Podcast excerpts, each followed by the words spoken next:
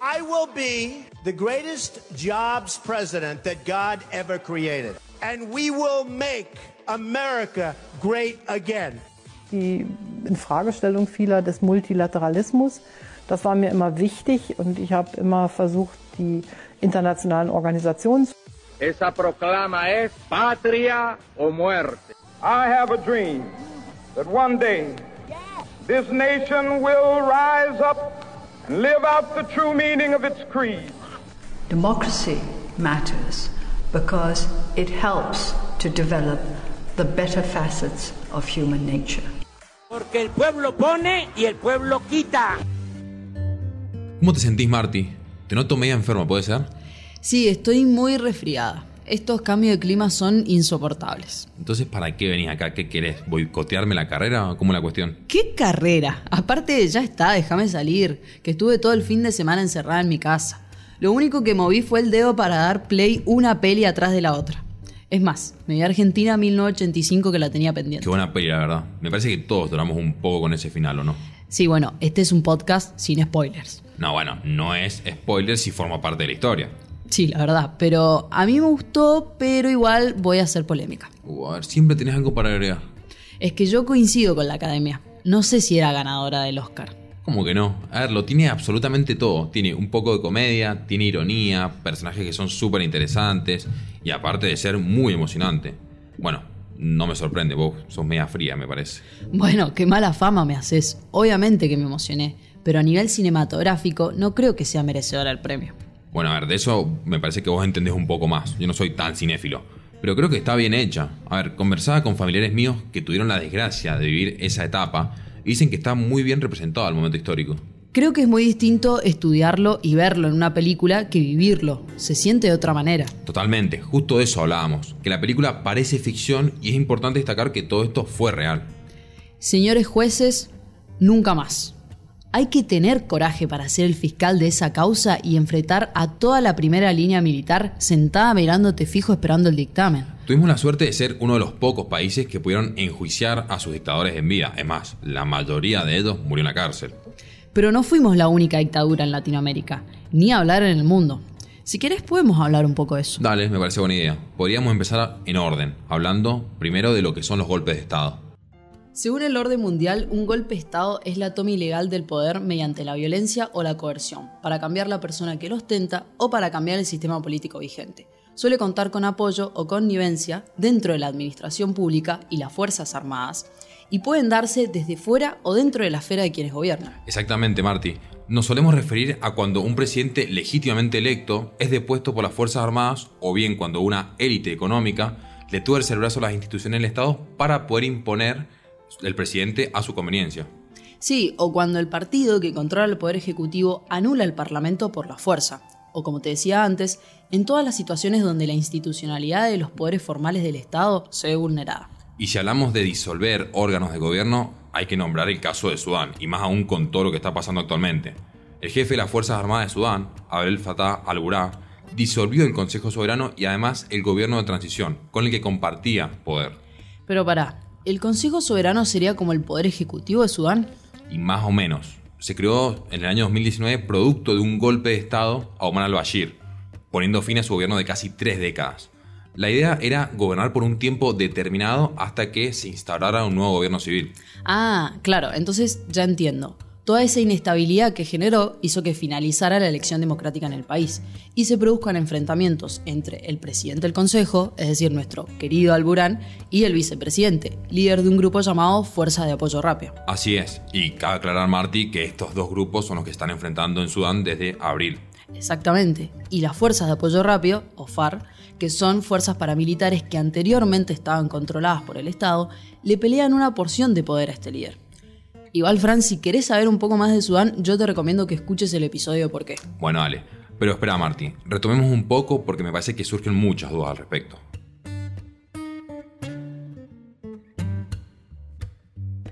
Yo tengo varias, así que empiezo. Más temprano dijimos que un golpe de Estado se refiere, entre otras cosas, a la toma repentina e ilegal del poder político por parte de un sector social o un grupo específico, ¿no? Correcto, alumna, tiene un 10, la verdad. Dale, que te quiero preguntar algo. Decime. ¿Qué pasa después? O sea, ¿qué pasa después de un golpe de Estado? Suena tétrico así como lo decís, pero de hecho me parece que es una gran pregunta. Alejémonos de la teoría y vamos con un par de ejemplos, ¿te parece? Bueno, igual si de ejemplo se trata en el primer país que pienso, obviamente es en el nuestro, en Argentina, que tuvo algo así como un final feliz. ¿Un final feliz, vos decís? Y sí, a ver, es innegable la cantidad de consecuencias negativas que trajo, algunas que podemos sentir hasta el día de hoy.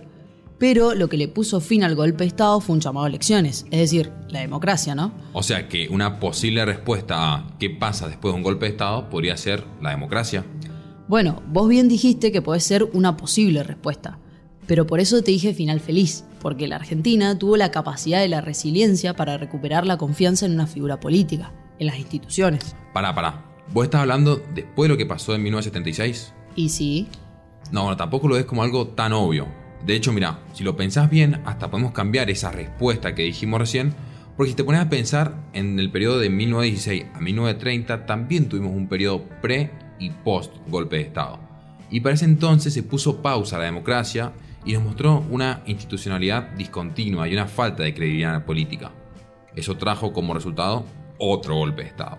Entonces, otra posible respuesta a qué pasa después de un golpe de Estado puede venir otro golpe de Estado producto del caos, la crisis y la incertidumbre que este genera.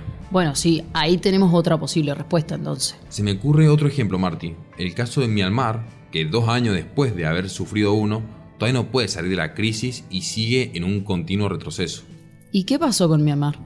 Mira, en el año 2021 se suponía que la Liga Nacional de la Democracia, que es el partido que había sido elegido democráticamente en 2015, debía comenzar su segundo mandato, pero las fuerzas militares detuvieron al líder del partido, y además que era el gobernante, así como los demás miembros y ministros en varias regiones, alegando que las elecciones anteriores habían sido un poco fraudulentas. Ah, entonces, ¿qué pasó en las elecciones? En noviembre de ese año, la Liga Nacional de la Democracia gana con más del 80% de los votos, o escaños, que vendría a ser como puestos o asientos en el Parlamento siendo esto una cifra que preocupó un poco a los militares y estos presentaron denuncias y amenazaron con tomar medidas. Y claramente tomaron medidas. Hoy en día este país está hundido en una crisis y en un retroceso en cuestión de derechos humanos. Exactamente. Y según Human Rights Watch, las fuerzas militares han encarcelado a los líderes del país y han detenido cerca de 16.000 personas que se enfrentan a acusaciones falsas por parte de los mismos tribunales que son controlados por estas personas. ¡Wow! ¡Qué increíble cómo en cuestión de horas nos puede cambiar la vida! Todos los derechos humanos básicos que tenemos y que a veces no somos conscientes de que podemos ejercerlos, se pueden prohibir y quién sabe por cuánto tiempo. Y es que nunca el daño es solamente político y económico, siempre hay un retroceso a nivel social. Los derechos humanos están sumamente afectados. Según un informe de Naciones Unidas, Marty, más o menos 3.000 personas han resultado muertas a mano de los militares y otros que colaboran con ellos y esto ha provocado un importante desplazamiento interno, pero además se calcula que 70.000 personas han tenido que abandonar directamente el país. ¿No te parecen esto unos datos estremecedores? Sí, obvio, y además deja ver la parte desesperante y sin salida del golpe de Estado. Totalmente. Eso también es lo que puede pasar después de un golpe o una rebelión. Incluso algunos países pasan años y años sin que puedan volver a restablecer los valores democráticos. Pero para Fran, Últimamente escuchamos decir que los valores democráticos liberales están siendo amenazados. ¿Podemos decir entonces que la democracia a nivel mundial está en peligro? Mira, la respuesta es un tanto compleja. Muchos creen que la guerra en Ucrania va a modificar el tablero del poder mundial. Es cierto que el orden unipolar estadounidense, surgido una vez que cae la Unión Soviética, está cuesta abajo, si no es que podemos decir que ya no existe. Esto, a priori, podría ser un argumento que alimente esta idea de que la democracia liberal pueda llegar a estar en peligro el problema es que si vamos a los datos, en realidad hay muchos menos golpes clásicos que nunca, tanto a nivel global como en América Latina. Incluso, Martín, las democracias consolidadas son cada vez más resistentes a estos golpes. ¿Y qué nuevos procesos estamos viendo en la actualidad? Relacionados a los golpes de Estado, obvio. Es curioso porque según autores como Malamud, a pesar de que hay menos cantidad de golpes, en su definición clásica por lo menos, el uso de términos de golpe de Estado con adjetivos calificativos se ve cada vez más en textos académicos y no académicos. Pero disculpa la ignorancia. ¿A qué te estás refiriendo? Viste que recién hablábamos de Sudán y el autogolpe del 2021. Sí, sí, me acuerdo, pero sigo sin entender a qué se refiere bueno, eso. No te pongas tan ansiosa. el ejemplo de Sudán es justamente la expresión de esta nueva tendencia en la temática de golpes de Estado. Básicamente es agregarle un adjetivo al concepto. ya sea para describirlo o bien calificarlo de alguna manera un poco más específica. En este caso, un autogolpe es una forma de golpe de Estado en la que el jefe de Estado o de gobierno, o grupo al mando, que ha asumido las funciones por las vías legales, intenta mantenerse en el poder de una forma completamente ilegítima. Me perdí. ¿No era que el gobierno de Sudán había llegado al poder a través de un golpe militar en 2019? El tema es que Sudán es un caso particular, porque a pesar de que el gobierno no era legítimo, estaba iniciando una transición hacia la celebración de elecciones en 2023. Sin embargo, de acuerdo a lo que te mencioné recién, como una característica del autogolpe, su presidente se quiso mantener en el poder de forma ilegítima, por lo que declaró el estado de emergencia, la suspensión de la constitución sudanesa, disolvió el gobierno, disolvió el parlamento y estableció un consejo militar. Ah, ahora entiendo. Entonces existen diversas formas de llevar adelante este proceso y no solo únicamente a través de la utilización de mecanismos convencionales, como lo son los casos donde intervienen las Fuerzas Armadas. Exactamente. El líder intenta disolver o bien disminuir las capacidades de los otros poderes justamente para intentar mantenerse él en el poder. Además, y como vemos en este caso, se suele fundamentar como casos de extrema urgencia o necesidad ante situaciones excepcionales de seguridad nacional, aunque no necesariamente sea así.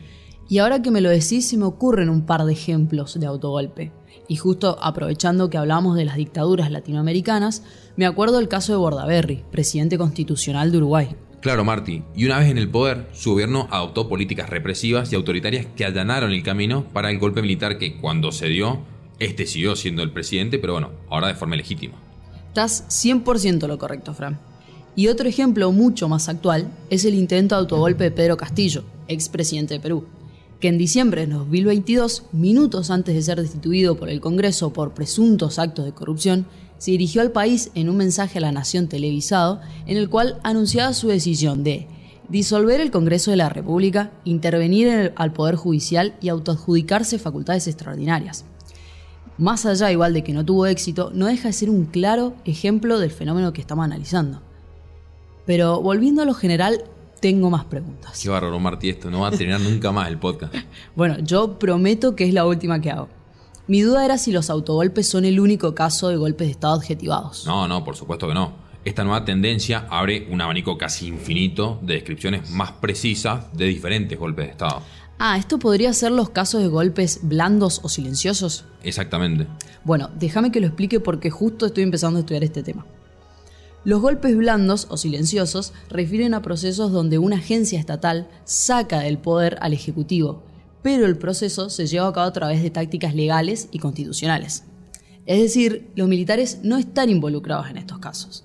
Incluso puede que se dé que no se utilice la fuerza o la violencia, por lo que no satisface los criterios relacionados con un golpe tradicional. Está perfecta la definición, pero como que me cuesta relacionarlo con algún caso de la actualidad. Y mira, a lo mejor lo has escuchado utilizando el término de golpe constitucional, parlamentario o suave.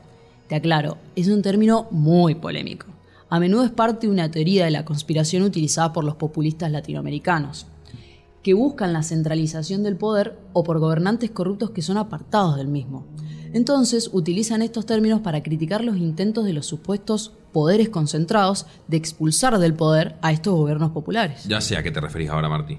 Es algo que escucho mucho en diferentes países de Latinoamérica.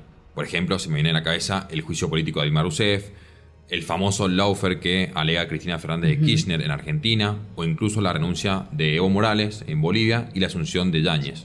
Para mí estos son los casos más claros.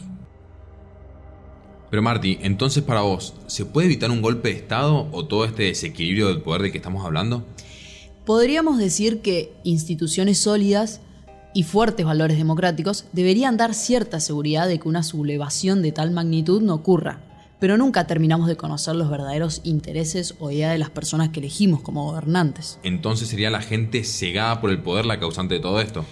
Y creo que es más complejo pero de todas maneras no podemos dejar de decir que este suceso puede dar un giro de 180 grados al estado que lo atraviesa. Incluso podría no revertirse jamás la situación, y la población tendría que pasar a vivir en un país libre a acostumbrarse a vivir en un régimen autoritario.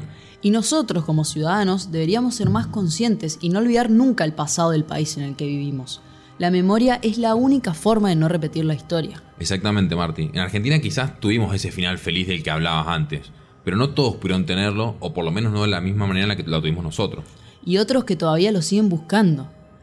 Creo que ahora empiezo a valorar un poco más la peli Argentina 1985. Viste, Marta, y sabía que te iba a hacer cambiar de opinión.